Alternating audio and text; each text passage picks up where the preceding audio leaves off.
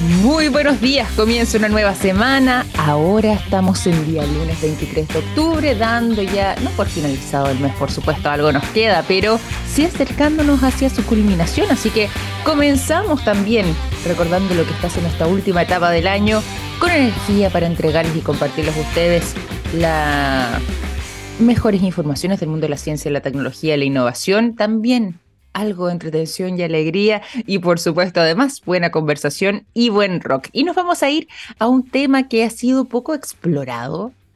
O más bien, no, no es que sea poco explorado. Aquí, aquí voy a hacer una corrección. Si bien hemos indagado mucho, sigue siendo un misterio.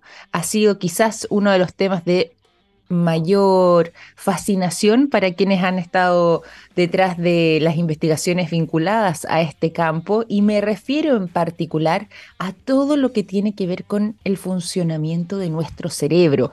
¿Cuántos estudios, cuántas cosas hemos revisado, analizado, estudiado, intentado comprender, pero que hasta la fecha seguimos sin poder conocer en profundidad? Bueno, justamente guiados por esta intención, es que un equipo de científicos realizó hace un tiempo atrás el mapa más detallado respecto a nuestro cerebro, el más profundo que se ha hecho hasta la historia y que está entregando resultados que son francamente sorprendentes. De partida, este nuevo estudio, solamente este estudio en particular, ha generado que ya se hayan elaborado cerca de 21 artículos científicos que eh, aportan información respecto o que sacan conclusiones respecto a la información que eh, logró presentar el estudio en sí mismo. Y eso da cuenta ya de este enorme campo de eh, aprendizaje. Y una de las cosas que está haciendo noticia hoy por hoy y que ha llamado la atención tiene que ver con nuevos campos de investigación totalmente em, impensados hace algún tiempo atrás que están siendo novedosos en parte porque se ha logrado, por ejemplo, determinar dentro de este mapeo que existiría una especie de resolución celular extremadamente elevada en cerebros de especies donde esto generalmente no había sido posible en el pasado. E incluso una de las cosas interesantes que se ha logrado determinar dentro de lo que es este mapa eh, a escala celular de nuestro cerebro es que nos permite conocer mucho mejor el funcionamiento de eh, este órgano tan importante y poder comprender de mejor manera cómo es que funcionan ciertas enfermedades neurológicas. Y lo impactante en esto está en que se ha logrado determinar que hay una cantidad significativa de células de las cuales ni siquiera teníamos idea de que existían y que contribuyen en el día a día de nuestra actividad cerebral. Como les decía, ese tipo de células en particular están presentes en el cerebro del ser humano, pero también estarían presentes en los cerebros de eh, especies un poco más complejas eh, especies eh, que, al igual que nosotros también, eh, tendrían un cerebro un tamaño un poco más grande y gracias a esta resolución celular entonces podemos descubrir y hemos podido constatar de que también estarían presentes en estos casos.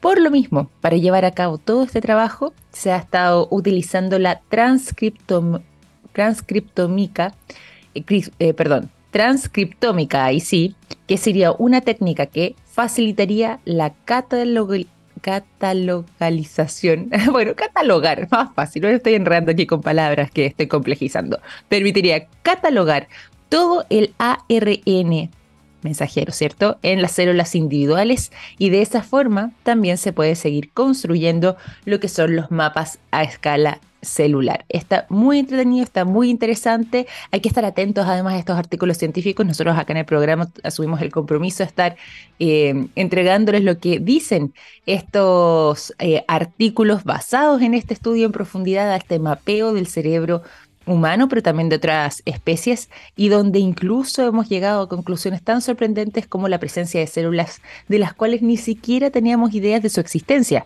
que son elementales para poder eh, comprender más el funcionamiento cerebral, pero también para poder eh, determinar qué hace que eh, podamos ir desarrollando ciertas enfermedades neurológicas a lo largo del tiempo, de acuerdo a el funcionamiento que está teniendo este órgano tan importante para todos nosotros. Así que todas esas informaciones se las estaremos compartiendo, como bien saben ustedes, aquí en Café Plus. Nos vamos a ir a la música porque vamos a, empezar de lleno este capítulo y los quiero dejar a continuación en un día como hoy con el sonido de un grande, alguien que estuvo de cumpleaños y que, mm, o sea, que está en realidad de cumpleaños, que nace un día como hoy, 23 de octubre, pero el año 1951. ¿Por qué? En Argentina nace Carlos Alberto García Moreno. No necesita más presentación, ¿cierto? El gran Charlie García nació entonces eh, un día como hoy, en el año 51, en Buenos Aires, Argentina. Este tremendo cantautor, compositor, productor musical, músico, por supuesto, que ha tenido una destacada y reconocida carrera a nivel internacional. Voz emblemática y miembro de la banda de rock argentino Sui Generis en la década de los 70 y eh, ha destacado también en otras participaciones que ha tenido a lo largo de su historia. Su trabajo como solista es parte de lo que lo define y por eso disfrutamos hoy de su sonido. Los dejo a continuación con Charlie García, el cumpleañero, y la canción Piano Bar. Mañana con 20 minutos seguimos en Café Plus. Vamos a dejar al cumpleañero Charlie García. Ojo, ¿ah? no es el único que está de cumpleaños, le va a estar entregando música también de otro grande que eh, queremos celebrar. Pero antes de irnos, por supuesto, a seguir con más música, nos vamos a ir a la conversación y a entregarles también a esta hora de la mañana a todos ustedes buenas informaciones y buenos datos, como lo que me contó un pajarito. Así es, me contó un pajarito que en SQM tiene una exitosa alianza público-privada en litio y que trabajan día a día en todas sus líneas de negocios para entregar productos de estándar mundial en salud, en alimentación, en energías limpias y en electromovilidad, construyendo así un futuro más sostenible. ¿Cómo sé de todo eso? Fácil. Me lo contó un pajarito. SQM, Soluciones para el Desarrollo Humano. Nos vamos a la conversación y está junto a nosotros nuestro invitado del día de hoy porque queremos adentrarnos en el mundo de em, edificio sustentable, una certificación además que está directamente relacionada a eh, los edificios más sustentables de nuestro país, ubicados incluso en lugares tan distintos como podría ser Talca, Chañaral, Alto Hospicio. Bueno, queremos conocer todos los detalles de todo esto y comprender un poco más sobre todo lo que involucra esta certificación. Por lo mismo, para poder conversar sobre este tema, es que nos acompaña durante esta mañana el jefe de certificación Edificio Sustentable, Hernán Madrid, está junto a nosotros. ¿Cómo estás, Hernán? Bienvenido a Café Plus. Muy buenos días. Hola, muy buenos días, Victoria. Muchas gracias por la invitación.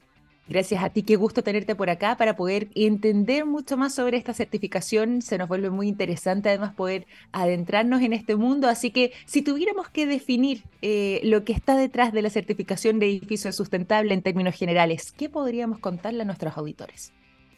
Bueno, la, certificación aborda, como tú decías, edificios, edificios eh, de uso público, y lo que hacemos es eh, las estrategias de sustentabilidad que se incorporan en los edificios, poder medirlas y poder hacerlas objetivas y evaluarlas y certificar. Eh, y esto aborda una importante variedad de características que relacionamos con sustentabilidad, como el uso eficiente de recursos, como energía, agua, pero también las características que tienen los edificios para las personas características de temperatura, de niveles eh, de confort de iluminación, de acústica, de ruido, de diferentes características que relacionamos con sustentabilidad en los edificios que construimos.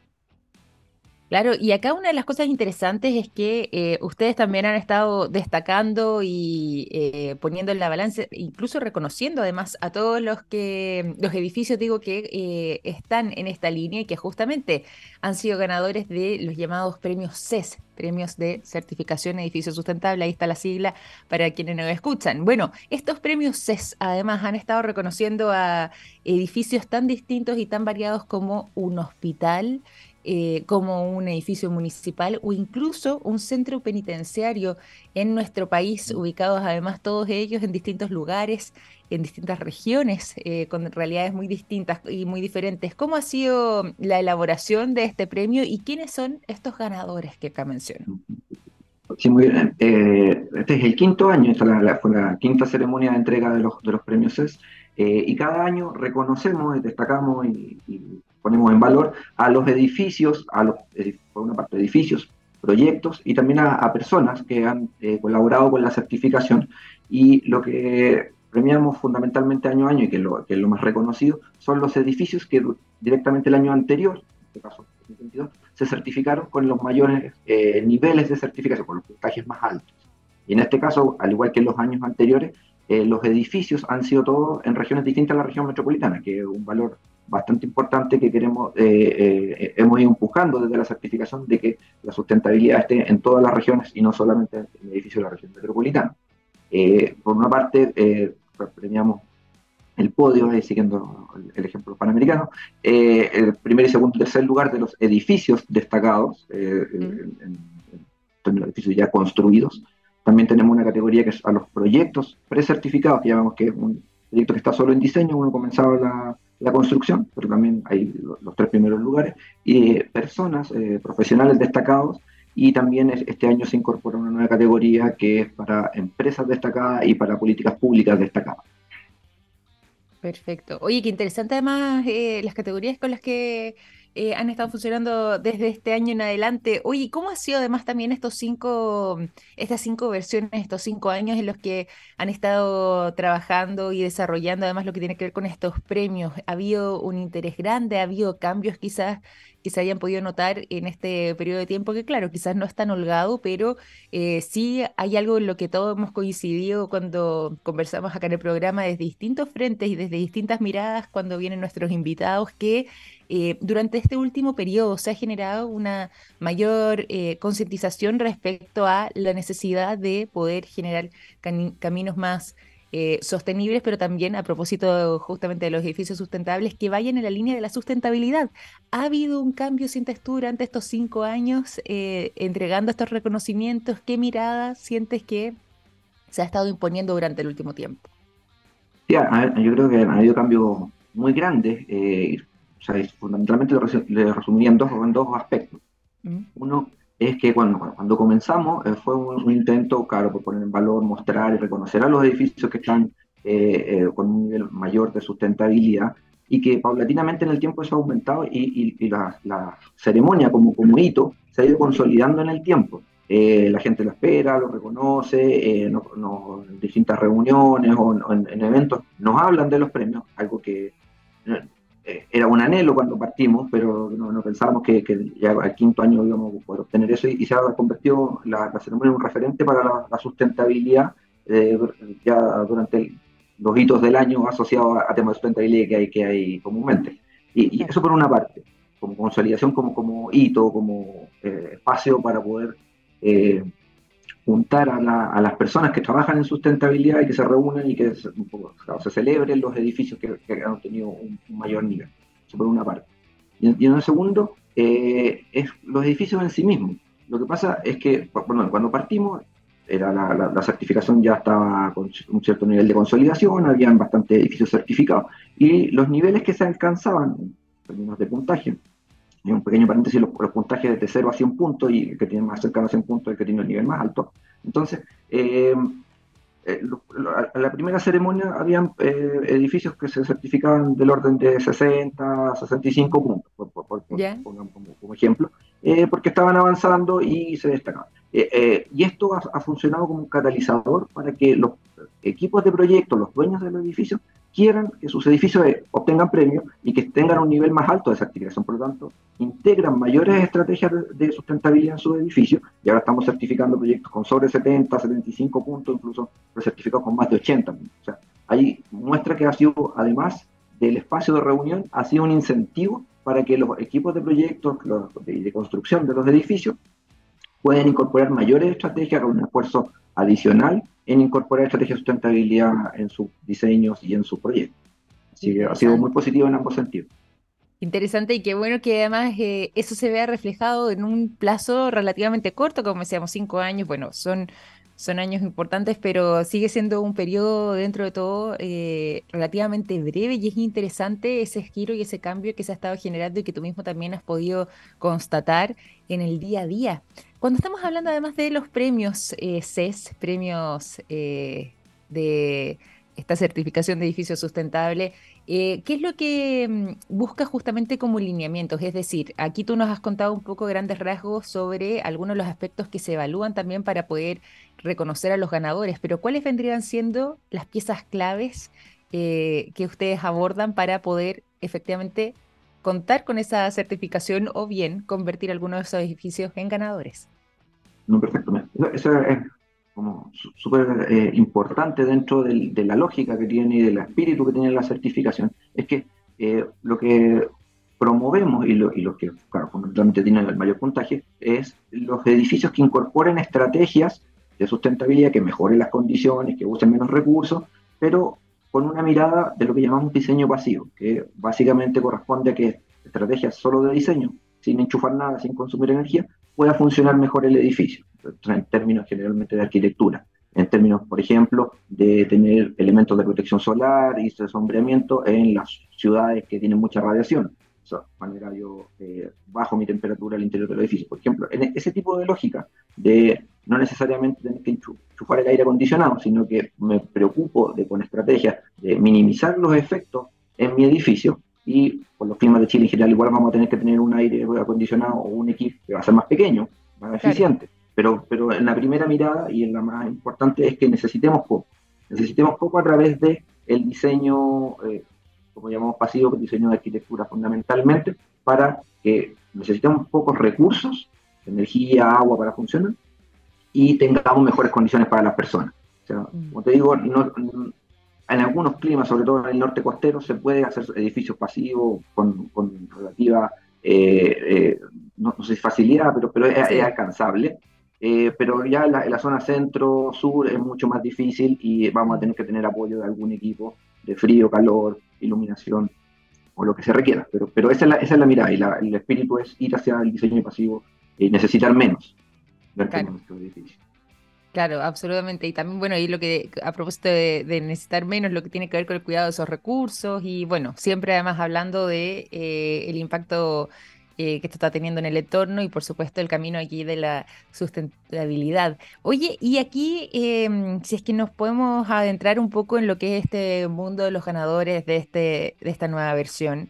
Y mencionábamos ahí el caso de un hospital, de un edificio municipal. Una de las cosas que me llama la atención eh, positivamente tiene que ver justamente con este recinto penitenciario que también eh, ha sido reconocido, obtuvo el tercer lugar, eh, ubicado además en la región del Maule, y que mm, uno pensaría quizás cuando estamos hablando de un centro penitenciario, con todos los requerimientos que eso puede tener, uno imagina inmediatamente una estructura bien grande y quizás puede ser o implicar ciertos desafíos a la hora de eh, poder contar con una certificación de este tipo.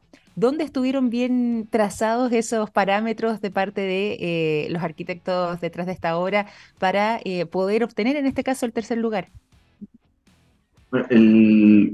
Fundamentalmente, claro, y, en el centro penitenciario lo que tenemos certificado son lo que se llaman dentro de los complejos penitenciarios los edificios de apoyo, no, no las celdas en sí mismas, porque claro, Perfecto, dice tienen restricciones de seguridad que hacen imposible o no hacen compatible con los esquemas de certificación porque tienen que tener la seguridad primero. Pero los edificios de apoyo sí, los edificios de apoyo que están los lugares donde eh, hacen los trabajos, eh, los, reclusos, donde viven y hacen toda su actividad los gendarmes, los centros de salud, los centros de educación, todos esos edificios de apoyo, a las celdas, por, eh, sí se pueden certificar y fue la que obtuvieron con esos, con esos edificios el primer lugar en los premios de este año. Entonces, las principales estrategias y, desafíos un poco en este tipo de proyectos es hacerlo compatible con las condiciones de seguridad. O sea, tenemos, mm. Eh, si bien son edificios de apoyo, en algunos están los semanas, pero en otros sí están los reclusos, eh, sí en la, parte de salud, en, los centros de trabajo, la, parte de educación, están los recursos presentes. Entonces, el principal desafío es la compatibilidad con las medidas eh, de seguridad que muchas veces limitan, por ejemplo, los tamaños de ventanas, limitan los materiales que se pueden utilizar dentro de un edificio, pero el, con el conjunto del equipo de arquitectura y los profesionales que apoyan en, la incorporación de las estrategias de la certificación del edificio, lograron una muy buena solución. Eh, bueno, ahí lo, han comentado, tuvieron el primer lugar, y fundamentalmente eh, haciendo esta compatibilidad con la seguridad, o sea, eligiendo materiales que permitan eh, obtener un buen resultado, pero que también cumplan con los criterios de, de, seguridad, o sea, cumplen ambos, sustentabilidad y seguridad dentro de, estos recintos, eh, de estos edificios de apoyo del centro penitenciario.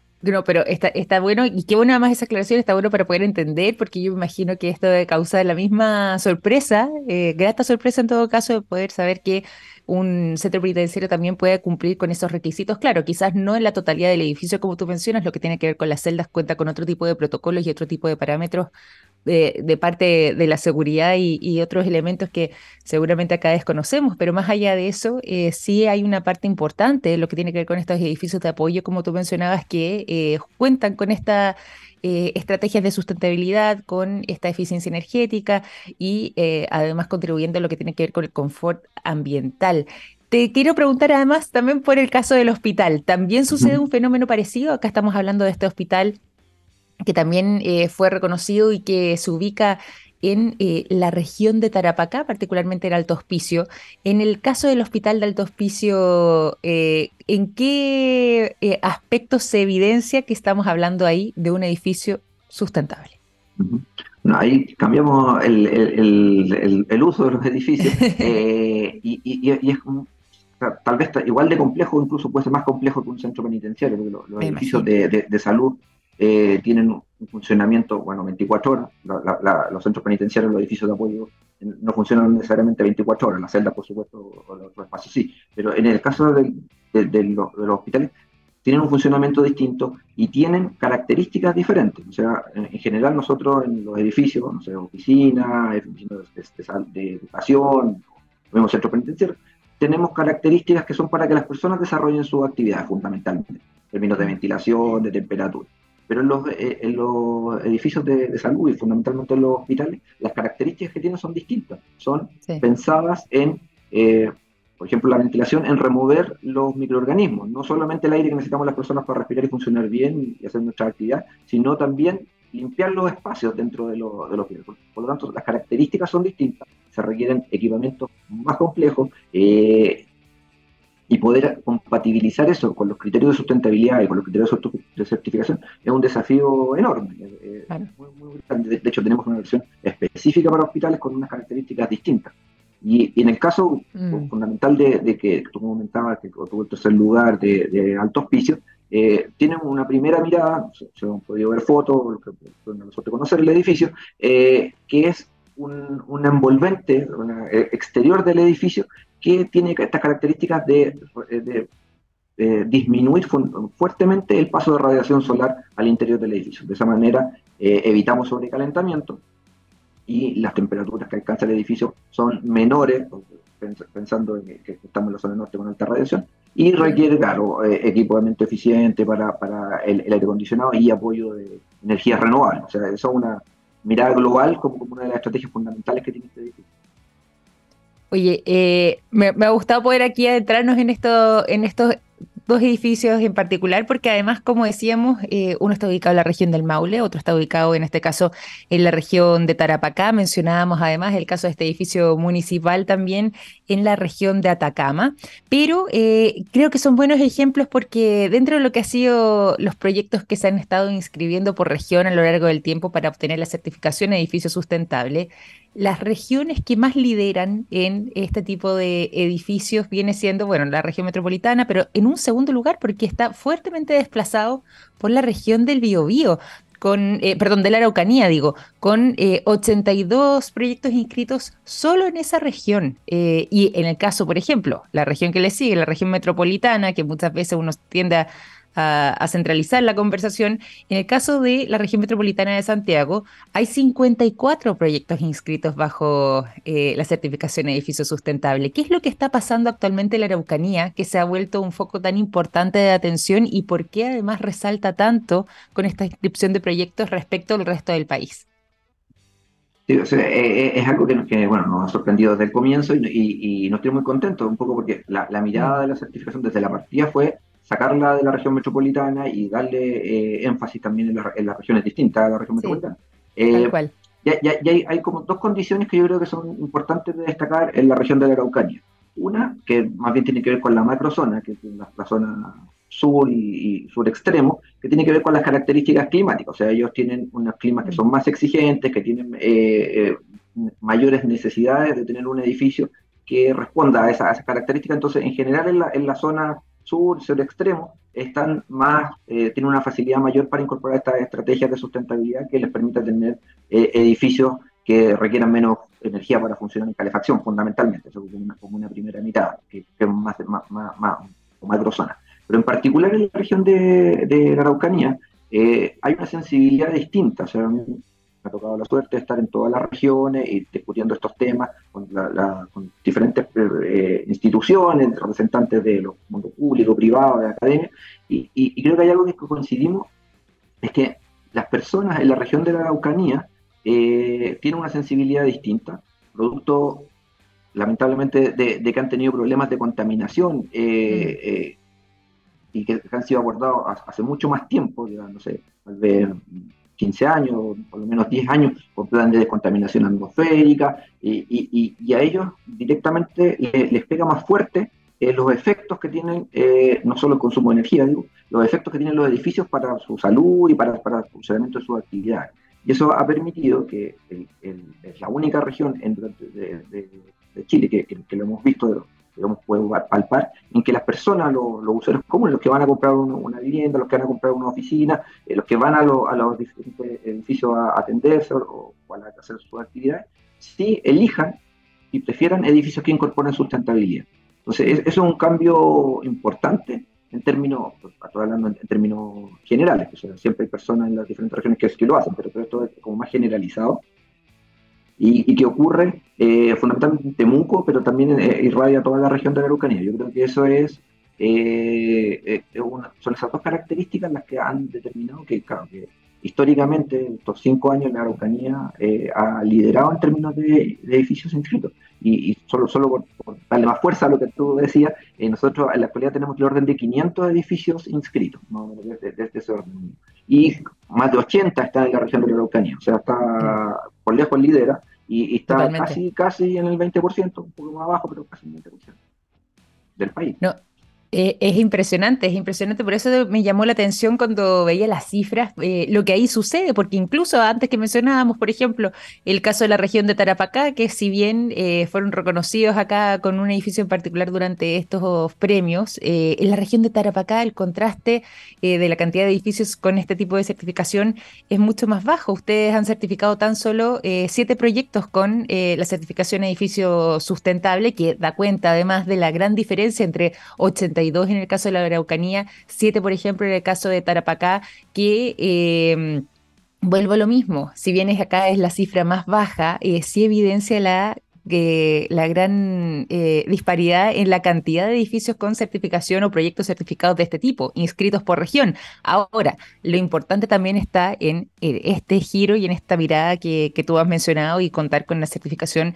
que ya está eh, o, con proyectos inscritos que ya están superando los 500, una cantidad importante y por supuesto además nos da cuenta de un interés y de un camino que eh, espero se siga replicando y siga creciendo prontamente en el tiempo, así como lo ha hecho hasta ahora para poder justamente contribuir eh, también no solamente lo que puede ser las comodidades, el confort de un edificio en sí mismo, sino que tener este impacto ambiental y por supuesto además seguir la línea de la sustentabilidad que tanto necesitamos en tiempos difíciles como estos.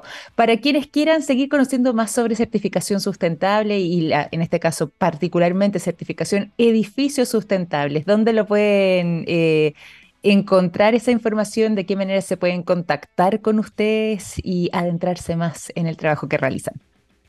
Eh, bueno, tenemos la información de contacto en la página web que es www.certificacionsustentable.cl, todo junto, certificación sustentable, y por supuesto también en las redes sociales, en Instagram, LinkedIn, está ahí todo el acceso a toda la información. La página web también hay, material descargable en forma gratuita que pueden revisar los, manuales técnicos, eh, ejemplos eh, de éxito, el, detalle de los proyectos, bueno, lo que comentábamos ahora. Eh, hay, mucha información disponible y por supuesto ahí están muchos contactos que pueden contactarnos a nosotros, al equipo que está detrás de la administración de la certificación de edificios sustentables y encantado de poder ayudarlos en lo que necesiten. Oye, y muy interesante también para quienes quieran conocer más, eh, visitar, como decías tú, el sitio web, ahí se van a poder encontrar eh, un poco más y adentrarse en lo que tiene que ver con eh, estos parámetros para eh, las certificaciones, los procesos además que están involucrados, el proceso de precertificación, la certificación, hay un sello plus de operación, todo eso y mucho más eh, para poder ir siguiendo y traqueando y conociendo aún más sobre certificación sustentable, certificación edificio sustentable en este caso.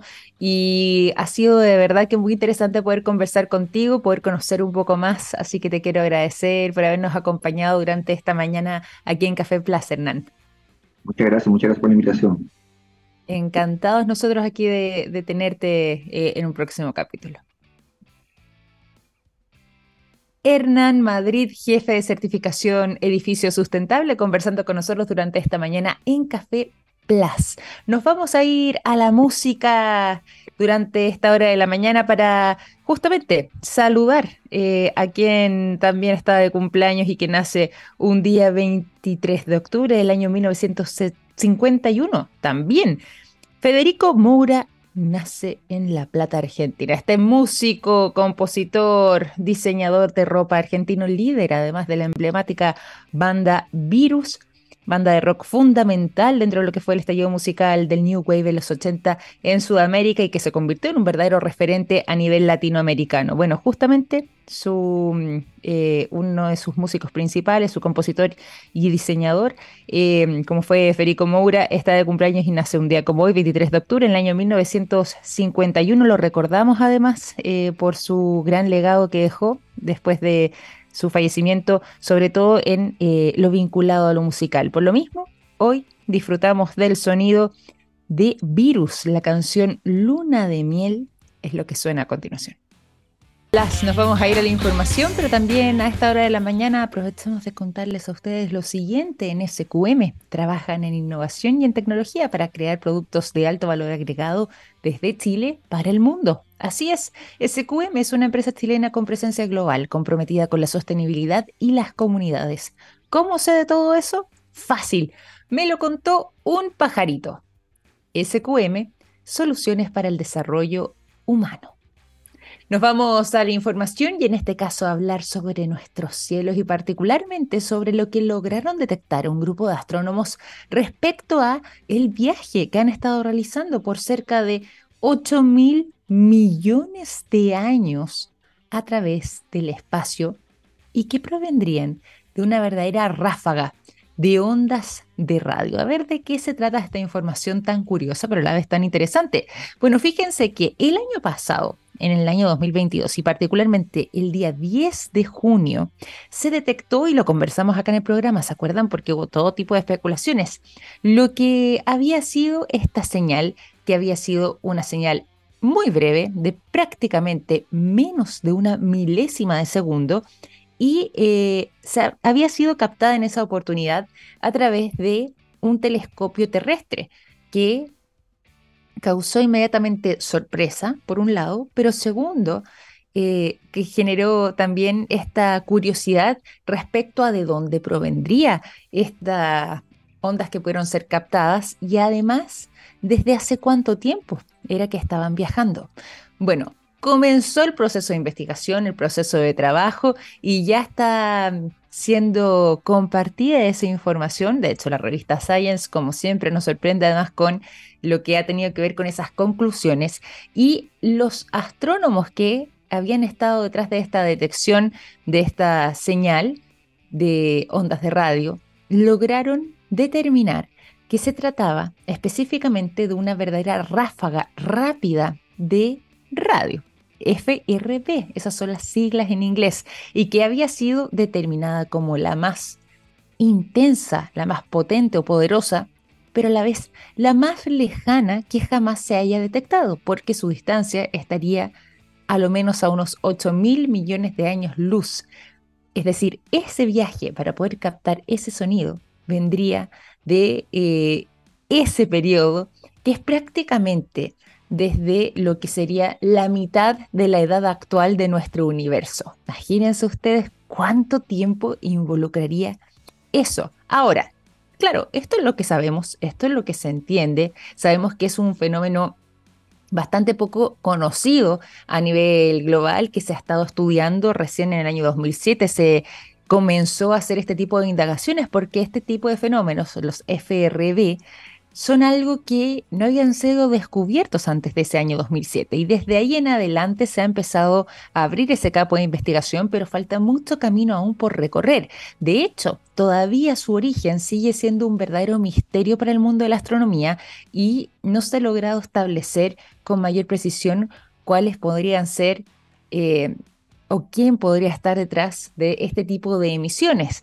De hecho, también se habían especulado en algún momento de que se tratara de comunicaciones eh, a través de estas ondas de radio, emitidas incluso quizás por algún tipo de vida extraterrestre, pero em, en especial esa sospecha había estado centrada en la repetición o en la periodicidad de ciertas señales de radio que eh, iban generándose y que iban siendo recibidas acá en nuestro planeta. Sin embargo, y aquí les voy a bajar inmediatamente quizás la dicha a algunos, eh, también otra de las cosas que más se ha teorizado y que se presume y se cree podría ser justamente el origen de todo esto, es que la explicación estaría detrás de las llamadas estrellas muertas, que eh, llevan el nombre de magnetares y que serían objetos magnéticos dentro de nuestro universo y podría ser las que generen este tipo de de ondas de radio que han sido captadas por nosotros. Sea como sea, ya se sabe al menos que cuenta esta señal que fue captada el año pasado con más de 8 mil millones de años. Imagínense, vuelvo a lo mismo, es prácticamente imposible dimensionar la distancia eh, del tiempo, pero que fueron detectadas, que tendrían su origen ahí y que han estado viajando a la velocidad de la luz por todo ese periodo hasta que pudieron ser recibidas por nosotros el año pasado, en 2022. Verdadera magia que sucede también en nuestro universo y que nosotros les compartimos y les contamos aquí en Café Plus. Vamos a ir finalizando este capítulo de día lunes en nuestro programa. Les quiero agradecer por habernos acompañado. Les recuerdo además que mañana estaremos a las 9 en punto con más Café Plus y ahora sigan en sintonía disfrutando de la mejor programación en nuestra radio. Que estén muy bien. Un gran abrazo. Chao, chao.